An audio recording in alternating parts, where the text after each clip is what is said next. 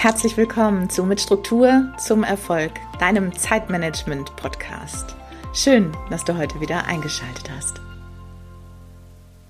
Hallo, schön, dass du da bist. Es ist wieder Dienstag und heute reden wir, ja, ja, über so eine Art Märchen. Und ich würde dir heute gerne eigentlich so ein bisschen mal mein Märchen erzählen. Ähm, und das machen wir auch im Stil eines Märchens. Und äh, es war mal eine junge Frau. Du wirst gleich unschwer erraten können, dass es sich dabei um mich handelt. Und diese junge Frau, die hatte beschlossen, sich beruflich weiterzuentwickeln. Von der damals äh, Junior Consultant oder Consultant, glaube ich, war ich, also Unternehmensberaterin, Mitarbeiterin in Unternehmensberatung, dann äh, in die Branche gewechselt und so entwickelte sich die junge Dame von einer Spezialistin über die Jahre zur Teamleiterin, also Managerin, bis hin zur Abteilungsleiterin, Direktorin. Die Branche, in der die junge Dame unterwegs war, ist eine schnelllebige, hohe Geschwindigkeit und eine Branche, in der kleinste Fehler Millionen kosten können. Die Automobilindustrie ist sicherlich insbesondere in Deutschland eine so unglaublich interessante, eine aufregende und wirklich auch richtig innovative Branche wie kaum eine zweite. Die Automobilindustrie vereint viele, viele Zweige und ist einfach auch letztlich sehr präsent. Ich meine, jeder von uns fährt ja, nahezu jeder von uns fährt ja Auto. Und wer nicht Auto fährt, der sieht zumindest oft Autos. Und gleichzeitig, und das kann ich jetzt im Rahmen auch dieses Märchens, um den Schritt raus aus dem Märchen zu wagen, bestätigen, man hat einfach keine Ahnung, worauf man sich einlässt, wenn man dort mit Anfang, Mitte 20 einsteigt. Ich war 30. Als ich den Wechsel gewagt habe aus der Unternehmensberatung raus, bin ich dann in die Automobilindustrie und habe beruflich fortan irgendwie alles, was ich gemacht habe, alles war geprägt von Geschwindigkeit geflügelte Worte, die man, die ich heute noch immer so im Kopf habe, die ständig präsent sind, sowas wie Quick Win, Time is Money, We Need Speed. Das geht einem ultra schnell in den Alltagswortschatz über und ich möchte auch echt sagen in Fleisch und Blut, denn ich habe das auch in meinem Alltag, in meinem normalen Leben genauso angewendet. Ich konnte über all die Jahre und 15 waren es in der Summe, die ich ähm, in der Automobilindustrie gearbeitet habe, ich konnte nichts mehr langsam. Ich konnte nicht mehr langsam reden, ich konnte nicht mehr langsam essen, nicht mehr langsam gehen. Alles, alles musste immer schnell, schnell, schnell gehen als ein ehemaliger Arbeitskollege und Freund von mir hier diesen Podcast äh, zum ersten Mal gehört hat, war er erstaunt, wie langsam das hier alles ist. Also wie langsam ich bin, was ich hier erzähle.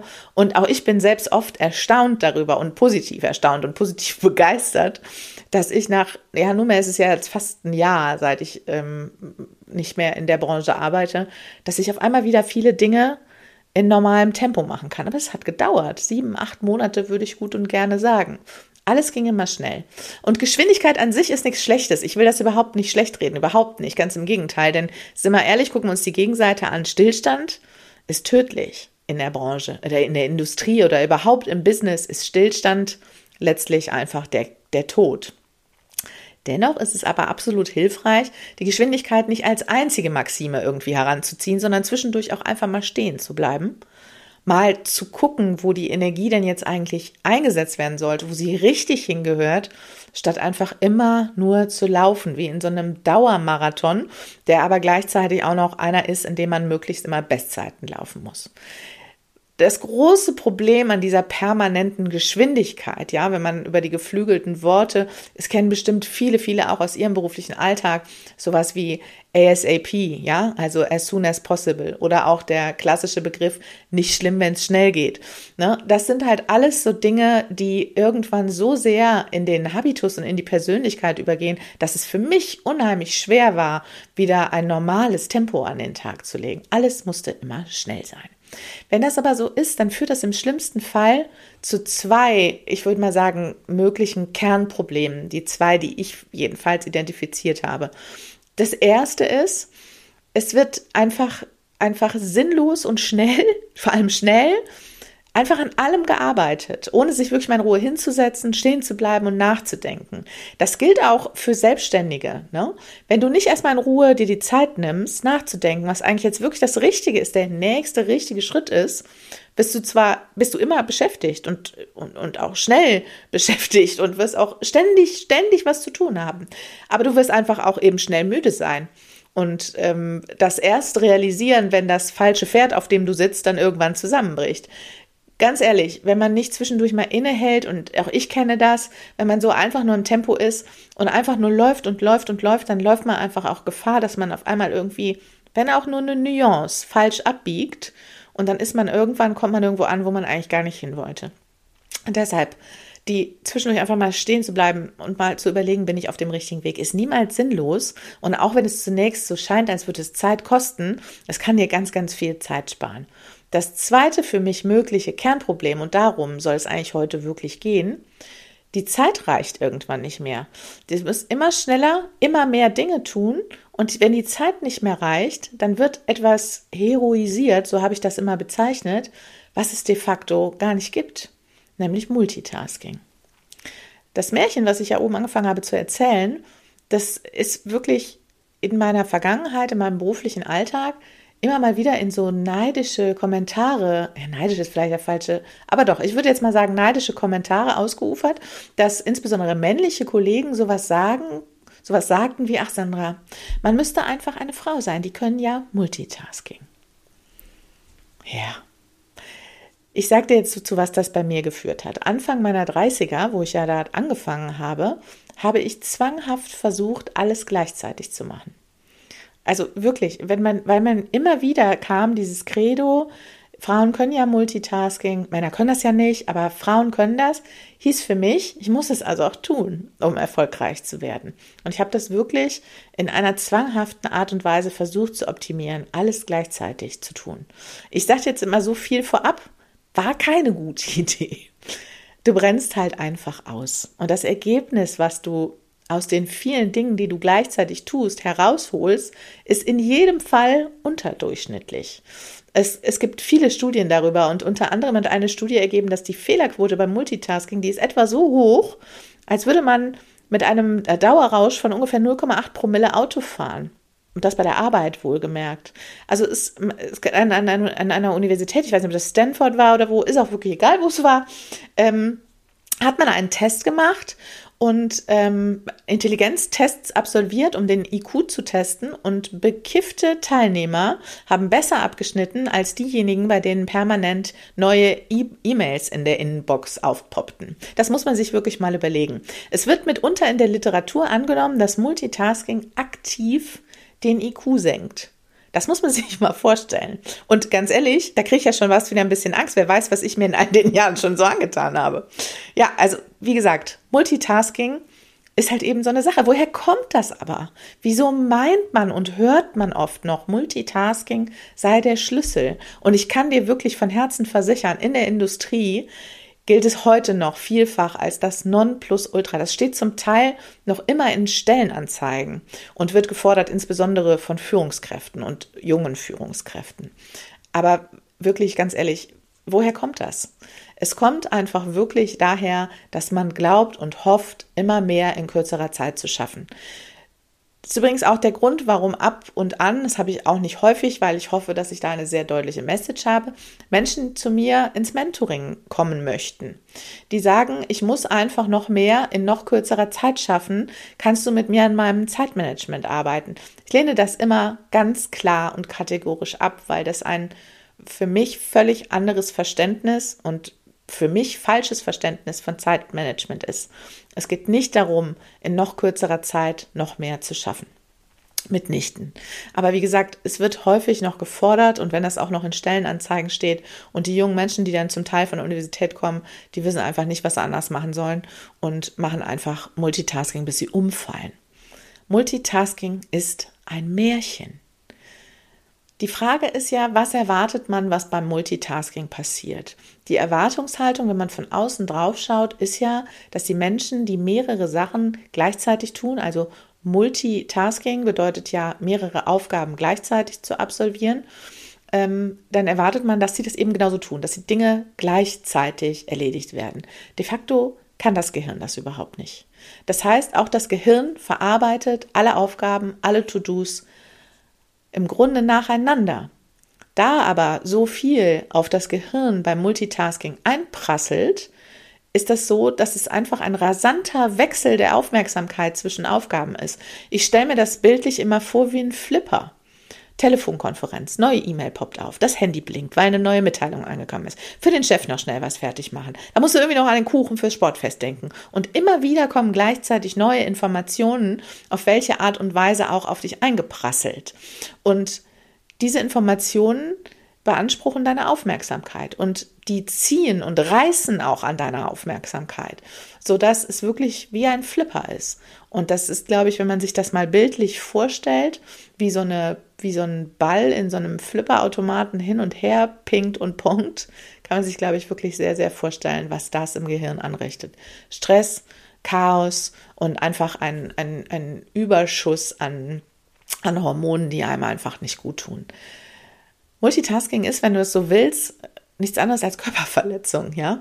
Wenn du selbstständig oder Unternehmer bist, dann kannst du dein Unternehmen anders aufbauen. Wenn du Führungskraft, Angestellte bist, dann kannst du dafür sorgen, dass dich die Kultur verändert, weg vom Multi hin zum Monotasking. Was du brauchst, ist ein gutes Zeitmanagement, in dem alle Aufgaben nacheinander Platz finden. Und das ist ganz oft die Challenge, einfach seine Strukturen, sein eigenes System so aufzubauen, dass man die Aufgaben nach und nach einplanen kann, ja? Und wie man die richtigen Systeme findet, dass man sich nicht ständig ablenken lässt. Wie gesagt, das Haupt- und wichtigste System, was es eigentlich gibt, ist das Wort Nein. Ja, wenn jemand von dir ernsthaft erwartet, dass ständig alle deine Fensterchen am Laptop offen sind, damit du möglichst alles mitkriegst, nein, Nein, nein und nochmal nein. Es kann nicht sein, dass wir auf der einen Seite 20 Fenster aufhaben, damit wir am Abend, damit wir runterkommen, wieder andere Apps brauchen, um runterzukommen, ja? Das ist einfach ein völlig absurd. Also, versuche dir ein System, ein Zeitmanagementsystem aufzubauen, das dir die Möglichkeit gibt, deine Aufgaben und To-Dos im Tag so einzuplanen, dass nichts gleichzeitig gemacht werden muss.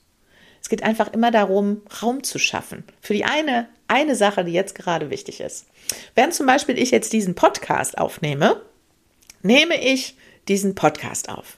Mein Handy liegt, habe ich ja auch schon mehrfach erzählt, in einem anderen Zimmer oben im Regal, nämlich da, wo ich zu faul bin, dran zu gehen. Meine Klingel ist ausgeschaltet und meine Tür ist geschlossen. Ich mache jetzt gerade Monotasking. Nehme den Podcast auf, sonst nichts. Vorher habe ich Podcast-Folgen vorbereitet und sonst nichts. Genauso ist es aber auch in deiner Freizeit. Wenn du Freizeit hast, dann hast du Freizeit und sonst nichts. Ja, wenn du zum Beispiel mit deiner Familie zum Abend isst, dann ist das eure Abendessenszeit, in der ihr Zeit als Familie verbringt und sonst nichts. Es geht vielleicht nicht immer, aber es geht sehr, sehr viel häufiger, als wir manchmal glauben uns genau dieses Monotasking anzuschaffen. Wirklich, es ist absolut möglich, immer mal wieder sich bewusst zu machen, dass es Möglichkeiten gibt, den Raum dafür zu schaffen, nur eine Sache gleichzeitig zu machen. Wir müssen da heutzutage drüber reden, denn wir alle wissen, in was für einer irren Geschwindigkeit Informationen auf uns einprasseln. Da ich das jetzt so schön in den Raum geworfen habe, habe ich mir etwas überlegt. Ich schicke dich jetzt in eine Challenge. Und zwar für eine Woche. Sieben Tage lang legst du dein Handy in einen anderen Raum, wenn du abends mit deiner Familie oder auch allein auf dem Sofa sitzt und liest, fernsiehst, malst, was auch immer du halt eben abends so machst. Ab 20 Uhr, sagen wir mal ab spätestens 20 Uhr, liegt dein Handy irgendwo, wo es sich auch von dir mal ausruhen darf. Das auf den Tisch zu legen ist keine Option, du musst es irgendwo hinlegen, wo die Wahrscheinlichkeit, dass dir der Aufwand zu hoch ist, es zu holen, ziemlich hoch ist. Ich versichere dir, das funktioniert. Ich habe das schon mehrfach ausprobiert. Wenn du dann wirklich meinst, du müsstest jetzt aufstehen, um dahin zu gehen, dann machst du das vielleicht einmal, guckst in dein Handy rein, dann legst du es aber wieder dahin. Wir setzen uns dann nicht mit dem Handy aufs Sofa. Ne? Probier das aus. Sieben Tage Challenge und Ab 20 Uhr liegt dein Handy irgendwo anders. Wenn es dir wirklich schwer fällt, und ich weiß, dass es vielen schwer fällt, leg es in einen anderen Raum, ja?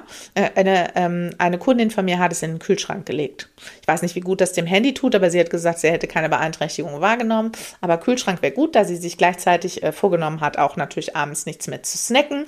War das eine Doppel-Challenge, aber hat trotzdem ganz gut funktioniert. Wir fassen das nochmal zusammen. Multitasking ist ein Märchen, im schlimmsten Falle sowas wie Körperverletzung. Das Gehirn kann überhaupt nicht multitasken. Es verarbeitet Informationen nacheinander. Je höher die Geschwindigkeit ist, mit der wir das Gehirn darum bitten, diese Informationen zu verarbeiten, umso größer wird dieser Pinball-Flipper-Effekt und umso anstrengender, stressiger und äh, nervenaufreibender wird das Ganze. Ich bitte dich von Herzen um einen Bericht per Mail über DM bei Instagram oder Facebook, wie diese Challenge bei dir so läuft. Wenn du insgesamt Unterstützung brauchst, insbesondere für ein Zeitmanagementsystem, was dir Monotasking erlaubt, dann melde dich gern für ein kostenfreies Erstgespräch und dann schauen wir mal, ob und wie ich dir dabei helfen kann, eine Struktur und ein Zeitmanagement so aufzubauen, dass Multitasking echt der Vergangenheit angehört. Und wenn du dich für unseren Jahresendworkshop Reflect and Plan interessierst, indem wir den Blick zurück und nach vorn werfen und du bist noch nicht angemeldet, dann melde dich an auf sandraort.info und setz dich auf die Warteliste. Es wird ein wundervoller Abend, in dem wir gemeinsam reflektieren, wie es mit den letzten Zielen gelaufen ist, wie überhaupt das letzte Jahr so für uns gespielt hat und in dem wir richtige Ziele und nicht nur Blabla aufsetzen. In diesem Sinne viel Spaß und viel Erfolg bei deiner sieben Tage Monotasking Challenge. Alles Liebe von Herzen und wir hören uns nächste Woche. Deine Sandra.